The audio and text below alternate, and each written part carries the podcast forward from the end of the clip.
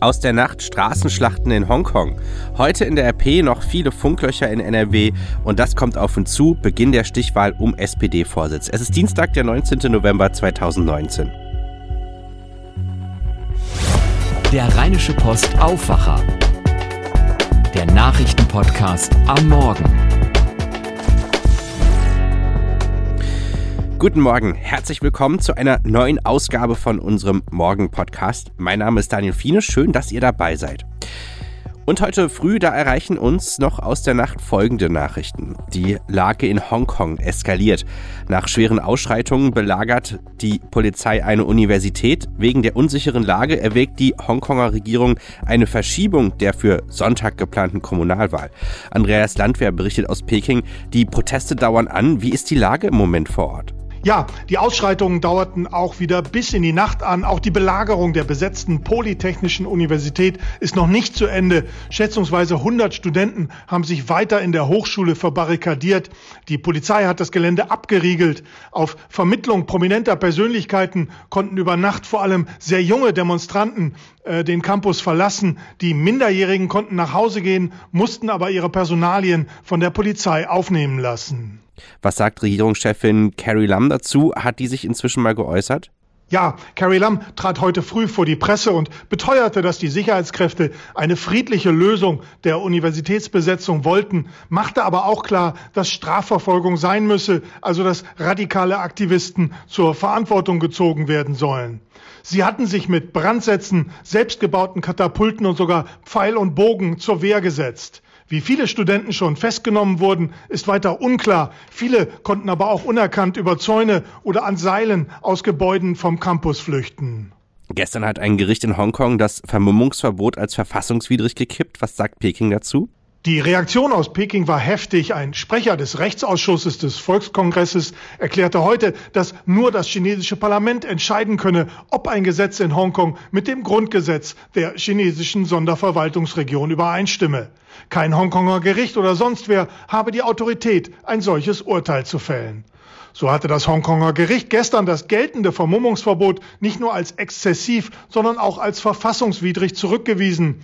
Bedenklich fanden die Richter auch, dass es im vergangenen Monat in einem Rückgriff auf fast 100 Jahre altes koloniales Notstandsrecht verfügt worden war. Ein Bericht von Andreas Landwehr von der Deutschen Presseagentur aus Peking. Wenn ihr heute die RP aufschlagt, dann seht ihr eine große Karte von Nordrhein-Westfalen. Darauf markiert Region mit schlechtem Mobilfunkempfang. Selbst im bevölkerungsreichsten Bundesland Deutschlands kämpfen die Menschen häufig mit schlechtem Handyempfang. Gerade Pendler klagen immer wieder über Funklöcher, etwa vom bekannten Neandertal-Museum bis kurz vor der S-Bahn-Haltestelle Mettmann Zentrum. Beispiele gibt es fast aus jeder Stadt, aus jedem Ort. Besonders betroffen sind etwa die Eifel, die Grenzregion zu den Niederlanden und Ostwestfalen. Wie ernst die Lage ist, zeigt im September eine Zusammenstellung der NRW-Landesregierung gemeinsam mit den Mobilfunkern Telekom, Vodafone und Telefonica die eigenen Netze unterhalten. Die drei Unternehmen räumten offen ein, dass die Funkversorgung zu schlecht ist. Zwar konnten 99,3 Prozent der Bürger in ihrer Wohnung mit LTE, also mit 4G-Qualität, Smartphones und Tablets nutzen, aber nur 92,6 Prozent der Fläche Nordrhein-Westfalens waren versorgt. Das Problem, in NRW gibt es große Flächen, auf denen lediglich 2G- oder 3G-Netz verfügbar ist. Diese älteren Mobilfunkstandards ermöglichen meist keine flüssige Nutzung datenintensiver Anwendungen der Wirtschaft oder privater Nutzer wie etwa Musikstreaming. Die Bundesregierung will das nun endgültig ändern und im gesamten Bundesgebiet für guten Mobilfunkempfang sorgen. Der Bund nehme dafür 1,1 Milliarden Euro in die Hand, sagte Kanzleramtsminister Helge Braun von der CDU gestern im brandenburgischen Meseberg, wo das Kabinett zu einer zweitägigen Digitalklausur zusammengekommen war. Braun erklärte, die Mobilfunkbetreiber seien für 99 Prozent des Ausbaus des Funknetzes verantwortlich und für das letzte Prozent nehme die Regierung die angekündigte Summe in die Hand. Damit werde sichergestellt, dass künftig in allen Haushalten sowie auf Straßen und im ländlichen Raum mobil telefoniert werden könne könne. Kanzlerin Angela Merkel und Finanzminister Olaf Scholz wiesen darauf hin, dass der Staat einspringen müsse, um Funklöcher im ländlichen Gebieten zu stopfen, die die Telekommunikationsfirmen aus Kostengründen wegen fehlender Rentabilität nicht abdecken wollten. Die Mobilfunkunternehmen kritisierten unterdessen, dass hierzulande die Genehmigung neuer LTE-Anlagen viel zu lange dauere. Sogar in Düsseldorf oder am Hildener Kreuz hätten sich Projekte über viele Monate verzögert, hieß es. Häufig sind auch Bürgerproteste gegen Mobilfunkmasten ein Grund dafür.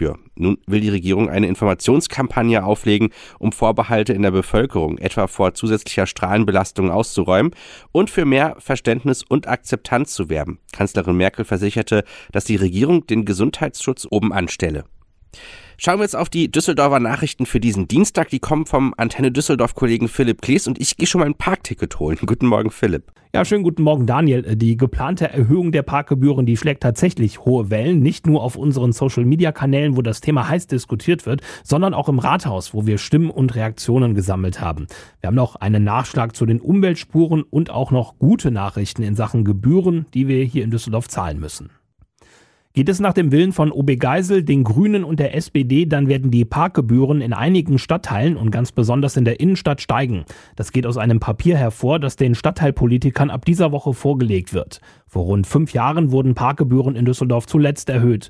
Geplant sind zum Beispiel vier Euro pro Stunde auf der Köhm. Derzeit kostet die Stunde 2,90 Euro.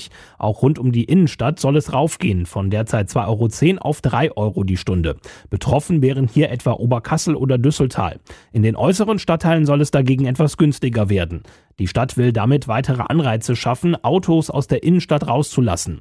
CDU-Verkehrsexperte Andreas Hartnick hat am Antenne-Mikro Kritik geäußert. Das ist völlig falsche Signal für den Wirtschaftsstandort Düsseldorf. Der Einzelhandel wird darunter leiden. Ich muss erst den ÖPNV alternativ und besser machen, bevor ich dann darüber nachdenke, wie ich die Erreichbarkeit äh, in der Innenstadt äh, reguliere. Der Oberbürgermeister macht es wieder andersrum. Das zeigt, dass er die Systeme nicht verstanden hat. Für Geisels Parteikollege Markus Raub steht die Erhöhung der Gebühren dagegen außer Frage. Zu sagen, ich fahre mit dem Auto überall hin, diesen Anspruch können wir uns in Düsseldorf nicht mehr leisten. Wir ersticken in Autos und das muss, da muss es irgendetwas geben. Und wir machen das Schritt für Schritt. Und dann gucken wir mal, wie weit wir kommen. Aber ich glaube nicht, dass dieser Anspruch der richtige ist in der heutigen Zeit. Kritik an der Gebührenerhöhung kommt auch von der FDP, die mit den Ampelparteien im Rathaus zusammenarbeitet. Es gibt Bedenken, weil die Autofahrer, Zitat, einfach nur wieder herausgedrängt werden sollen. Die Umweltspuren bleiben auch in den kommenden Wochen ein bestimmendes Thema in Düsseldorf. Die CDU will sie per Antrag im Stadtrat alle abschaffen, die FDP zumindest die große Inversten.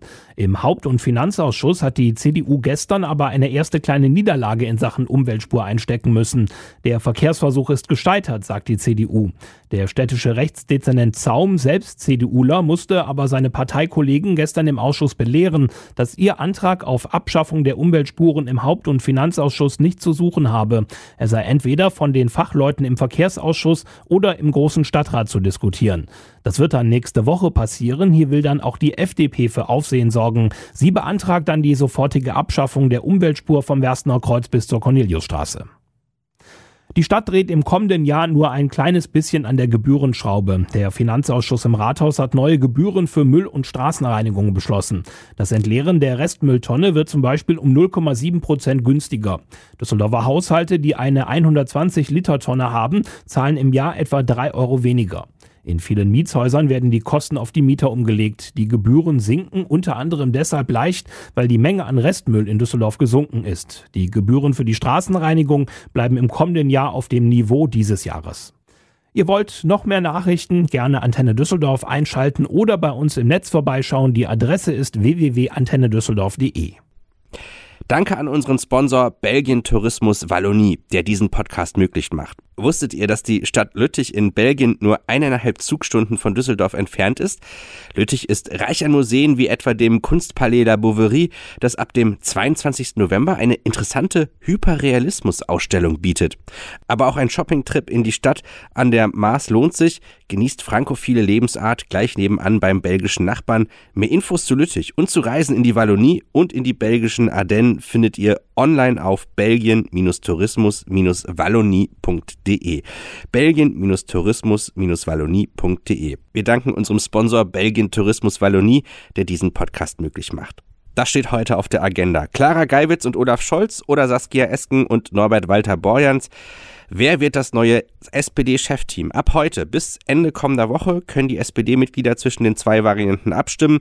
Das Ergebnis soll am 30. November verkündet, die neue Doppelspitze dann auf einem Parteitag Anfang Dezember offiziell gewählt werden.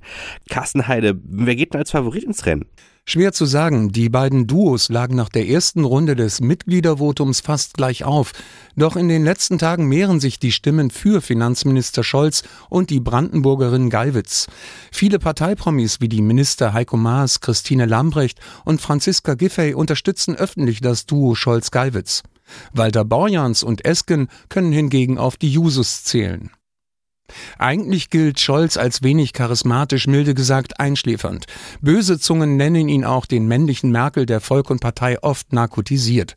Doch plötzlich wacht er auf, widerspricht Walter Borjans, der sich dafür ausgesprochen hat, dass die SPD keinen Kanzlerkandidaten aufstellt. Scholz dagegen selbstbewusst, Zitat, wer das tut, macht die SPD klein und das hat die Sozialdemokratische Partei nicht verdient. Zitat Ende. Mit einem richtigen Kandidaten könne die SPD 10 Prozent zulegen zulegen. Das kommt an bei der Basis. Das klingt ja danach, als ob Scholz auch Kanzlerkandidat werden will. Die Frage wehrt er bisher ab und sagt, wir sind jetzt erstmal dabei, Vorsitzende zu wählen. Aber er will in der Großen Koalition bleiben und betont immer wieder, dass viel erreicht ist, die sozialdemokratische Handschrift trage. Zuletzt bei der Grundrente, die ja zur Existenzfrage der Koalition hochgejatzt wurde. Und die neuesten Meinungsumfragen scheinen ihm recht zu geben. Bei Emnet kommt die SPD bei der Sonntagsfrage sogar auf 17 Prozent. Okay, nicht berauschend, aber immerhin der beste Wert seit Mai letzten Jahres. Ein Bericht von Carsten Heide von der Deutschen Presseagentur. Nach dem Kurswechsel der US-Regierung zum israelischen Siedlungsbau im Westjordanland will sich die EU der neuen Politik Washingtons nicht anschließen. Die EU-Außenbeauftragte Federica Mogherini machte am Abend in Brüssel deutlich, dass die EU den israelischen Siedlungsabbau in den besetzten Palästinensergebieten weiterhin als völkerrechtswidrig einstuft, US-Außenminister Mike Pompeo hatte zuvor gesagt, der Bau von israelischen Siedlungen im Westjordanland sei aus Sicht der USA nicht per se unvereinbar mit internationalem Recht. Der Europäische Gerichtshof fällt um 9 Uhr ein weiteres Grundsatzurteil zu den umstrittenen Justizreformen in Polen. Die EU-Richter entscheiden, ob die 2018 geschaffene Disziplinarkammer am obersten polnischen Gericht politisch unabhängig ist und somit mit EU-Recht vereinbar ist. Die Kammer überwacht Disziplinarmaßnahmen gegen Richter. Im US-Repräsentantenhaus beginnt um 15 Uhr zu unserer Zeit die nächste Runde öffentlicher Anhörung in den Impeachment-Ermittlungen gegen US-Präsident Donald Trump. Über den Tag verteilt sollen insgesamt vier Zeugen aussagen, darunter der frühere US-Sonderbeauftragte für die Ukraine Kurt Volker sowie Tim Morrison, der bis vor kurzem noch für den Nationalen Sicherheitsrat arbeitete. Schauen wir jetzt auf das Wetter. Ja, das hat ja gestern echt viel geregnet. Heute bleibt es zwar so ungemütlich, insgesamt ist es aber nicht mehr ganz so nass. In der ersten Tageshälfte kann es leichten Regen geben, später dann eher trocken. Dazu viel Grau und viel mehr als 5 Grad werden es dann am Ende nicht. Insgesamt also sehr kühl. Das war der Rheinische Postaufwacher für heute. Ihr könnt uns auch gerne euer Feedback schicken. Schreibt einfach an aufwacher.rp-online.de aufwacher.rp-online.de. Und das war's für heute. Mein Name ist Daniel Fiene. Ich wünsche euch einen guten Tag. Mehr bei uns im Netz www.rp-online.de